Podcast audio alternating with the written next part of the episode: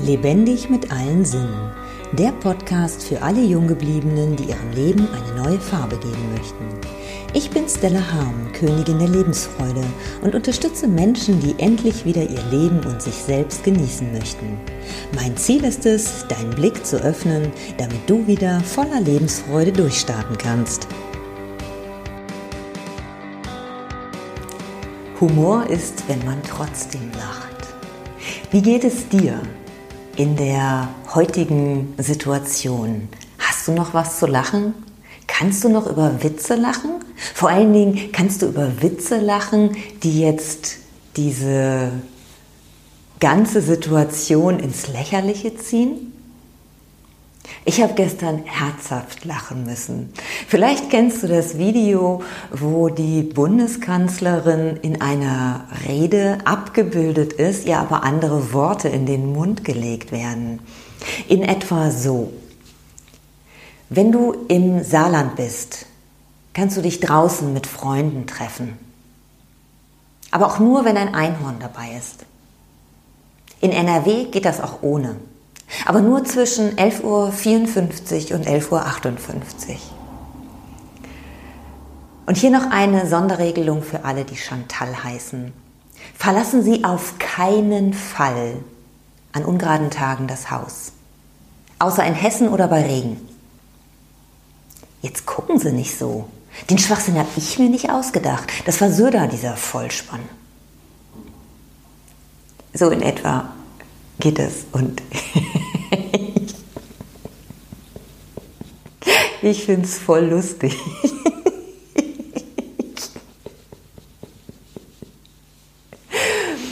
ich finde diese ganzen Regelungen sind eigentlich, im Grunde ist es eins zu eins, weil ich finde, die genauso schwach sind, wie jetzt das in diesem, in diesem Witz jetzt ähm, dargestellt worden ist. Äh, ich finde das alles mit Logik nicht nachzuvollziehen. Hier darf man, da darf man nicht und da aber dann wieder doch. Und äh, eigentlich hat der ja Regeln eingehalten, aber muss trotzdem schließen. Ähm, ja, es ist so traurig, wie es ist. Wenn man da den Humor verliert, glaube ich, dann gehen wir zugrunde. Und das will hoffentlich keiner von uns. Und ich sage jetzt einfach mal, egal in welcher Situation du bist, das Lachen solltest du dir bewahren, denn ich habe vor über 20 Jahren, als meine Mutter gestorben ist, mir für drei Monate das Lachen verboten. Und das finde ich rückblickend schon echt krass. Aber damals war ich der festen Überzeugung, dass ich auf gar keinen Fall lachen darf, dass es keinen Grund geben kann zu lachen, wo doch der wichtigste Mensch in meinem Leben gestorben ist. Wie konnte es da sein, dass es Momente gibt, die mich fröhlich stimmen? Ich durfte nur traurig sein. Aber wem hat es im Endeffekt geholfen? Mir? Mm -mm. Ich habe mir das Leben dadurch nur noch schwerer gemacht. Meiner Mutter, sie ist dadurch auch nicht mehr lebendig geworden. Ja, und das möchte ich dir einfach mitgeben, egal was dir gerade widerfährt, ob deine Existenz auf dem Spiel steht, ob du Freunde verloren hast, es Unruhen in der Familie gibt Bewahre dir dein Lachen, so wie ich es auch schon in einer Aufnahme vor einigen Wochen gesagt habe. Erhalte dir deinen Humor.